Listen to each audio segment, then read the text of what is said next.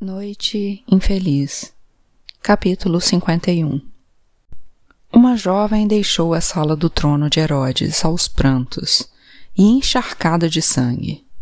Parte dele pertencia a ela, mas não a maior parte. A menina abriu caminho por entre os soldados romanos e da Judéia que lotavam os corredores. O rei! gritou ela. O rei ficou louco! Os soldados haviam chegado momentos antes, atraídos por sons de luta. Imaginaram encontrar o fantasma da Antioquia duelando ao lado de seus companheiros, tentando chegar até Herodes. Mas ficaram chocados ao ver que era o próprio Herodes quem estava empunhando uma espada e usando-a contra seus cortesãos, conselheiros e sacerdotes. Tudo o que os soldados podiam fazer era ficar ali e observar enquanto ele os cortava em pedaços, gritando o tempo todo. Nenhum deles ousava desafiar a vontade de um rei, louco ou não. Era um pesadelo, uma cena terrível que fazia até mesmo soldados mais durões desviarem o olhar para não passarem mal. A sala do trono estava cheia de vítimas decapitadas e membros amputados, pedaços de cerâmica quebrada e estilhaços de móveis. E no meio de tudo isso, o próprio Herodes, ajoelhado sobre um dos corpos, uma espada ao seu lado, o rosto quase completamente obscurecido pelo sangue. Minutos antes de essa loucura começar, Herodes estava impaciente, sentado em seu trono, aguardando notícias da fuga. O feiticeiro meditava em silêncio ao lado dele, procurando pelos fugitivos. Era o que Herodes esperava, caçando-os com sua mente.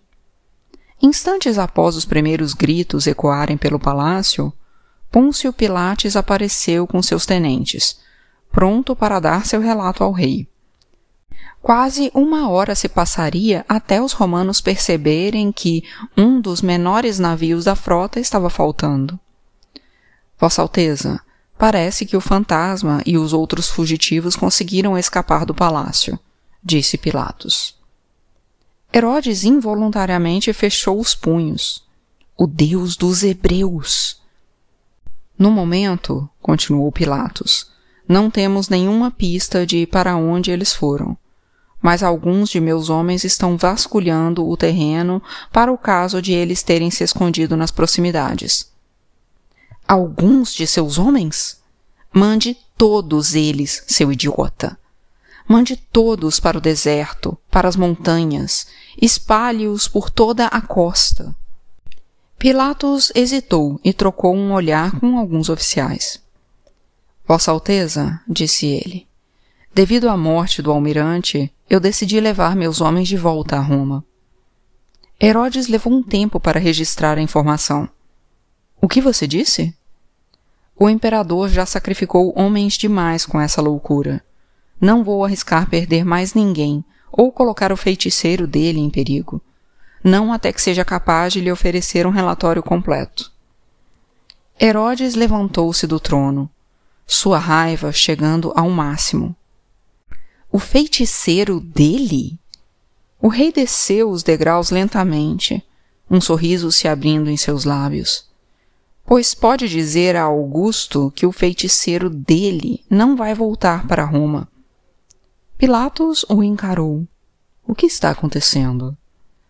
Pode dizer a ele, continuou Herodes, que o poder do feiticeiro pertence à Judéia agora. Como você pode perceber, ele já o utilizou para restaurar a minha saúde. Ou você acha que eu me curei milagrosamente sozinho? Agora era o feiticeiro que se levantava, saindo de seu transe e assimilando o que ia acabar de se tornar uma situação muito delicada. Pilatos estava confuso, tanto quanto os cortesãos, os conselheiros e os sacerdotes de Herodes. Todos eles trocaram olhares entre si pelas costas do rei. Isso é algum tipo de brincadeira? Diga a Augusto, continuou Herodes, que não sou mais o fantoche dele. Você está louco? perguntou Pilatos. Augusto é o dono do mundo. Quem você acha que é além de um doente e ridículo rei? Insolência! Eu devia mandar executar você agora mesmo. A mera sugestão fez os tenentes de Pilatos desembainharem suas espadas, e os guardas de Herodes fizeram o mesmo. Pilatos ergueu a mão. Acalmem-se. Você tem alguma ideia do que ele vai fazer com você? perguntou Pilatos. Pois que tente o que quiser, disse Herodes com uma risada. o feiticeiro jurou sua lealdade a mim. Seus poderes são meus poderes. Pilatos olhou para trás de Herodes e cravou seus olhos nos do feiticeiro. Queria saber se aquilo era verdade. O sacerdote, por sua vez, sabia que precisava tomar uma decisão. Sim, Augusto não gostava dele. Sim, ele queria agir por conta própria, usar seus poderes para reconstruir uma fé perdida. Mas também era o último de sua linhagem, e isso tornava a autopreservação algo ainda mais importante. Herodes parecia ser o catalisador perfeito para sua transformação um homem poderoso que podia ser controlado, usado e depois jogado fora. Mas, obviamente, ele estava saindo dos eixos, declarando guerra contra o império em um piscar de olhos. Aquele não era o tipo de pessoa que você quer ter ao seu lado. Não era necessário saber ler o futuro nas folhas de chá para ver como aquilo tudo acabaria. Preferia viver para lutar outro dia. O feiticeiro assentiu apontando algo para Pilatos. Assim que viu o que era, o oficial entendeu. Vá em frente, disse ele a Herodes, indicando o espelho de corpo inteiro. Olhe para si mesmo. Olhe o que o feiticeiro fez com você. Herodes riu e virou-se para ver se o feiticeiro estava se divertindo tanto quanto ele. Mas, em vez de um sorriso discreto que esperava encontrar, o que ele viu foi um rosto sério, e uma onda de pavor começou a se insinuar em seu estômago. Muito bem, disse, voltando-se para Pilatos. E assim Herodes aproximou-se do espelho, pronto para admirar as bochechas cheias e a pele lisa com que fora presenteado durante esses dois dias maravilhosos. Mas desta vez, quando se olhou, não sussurrou. A ilusão se fora. A palidez doentia e os olhos amarelados haviam retornado. As bochechas encovadas e as lesões secretando pus fétido. Não, não pode ser. Você não é um rei, disse Pilatos, fitando-o por sobre o ombro. Você não é nem mesmo um homem. Você não é nada. Em retrospecto, os que sobreviveram concordariam que aquele foi o momento em que a mente de Herodes o abandonara para sempre. O momento em que ele percebera que tudo aquilo em que acreditava era uma mentira. Que a sua visão tinha, afinal, lhe pregado uma peça. Ele já enlouquecera antes. Mas no fim, as nuvens de loucura sempre se dissipavam. Dessa vez, no entanto, não haveria volta. Herodes gritou e tomou uma espada da mão de um de seus guardas. Os homens de Pilatos puxaram seu comandante para trás, convencidos de que Herodes pretendia atacá-lo.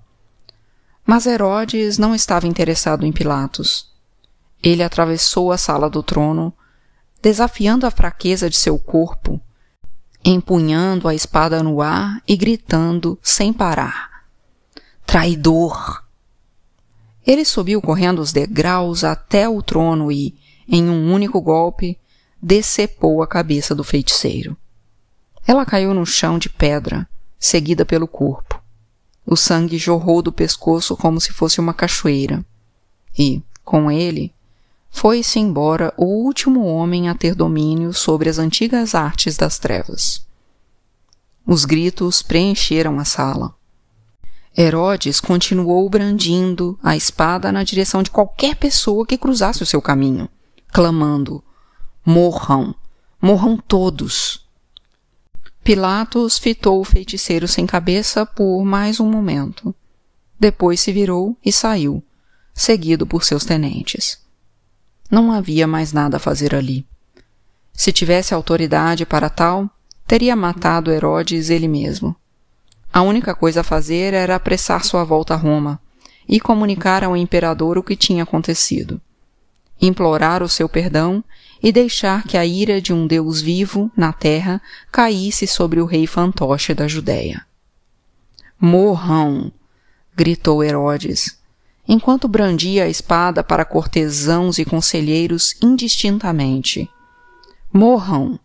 gritou enquanto decepava as cabeças e os membros de sacerdotes e sacerdotisas que não se atreviam a revidar. Morram todos! E assim continuou, até que o último de seus súditos tivesse morrido ou fugido. E Herodes desabou em uma pilha perto de onde jazia o corpo sem cabeça do feiticeiro. Seu peito subindo e descendo depressa, os pulmões cansados, os músculos enfraquecidos, queimando pelo esforço. O Deus dos Hebreus o tinha feito de bobo. Herodes voltou os olhos para o teto e gritou mais alto que pôde, com sua voz grave. Esta é a minha recompensa por defender os seus judeus? Por construir grandes cidades para eles? É assim que você me agradece? o feiticeiro morrera, e com ele a promessa de vida eterna, a chance de construir um império e a esperança. Pior de tudo, a esperança, o vinho dos fracos. Estava tudo acabado. Em um intervalo de poucos minutos, estava tudo acabado. Ali estava Herodes, o grande, de joelhos no chão de pedra ao lado do corpo decapitado do feiticeiro, juntando as mãos em concha para reter o sangue que ainda escorria em seu pescoço, bebendo aos poucos. Talvez, talvez se bebesse o bastante, talvez pudesse ficar sadio de novo, talvez pudesse viver para sempre.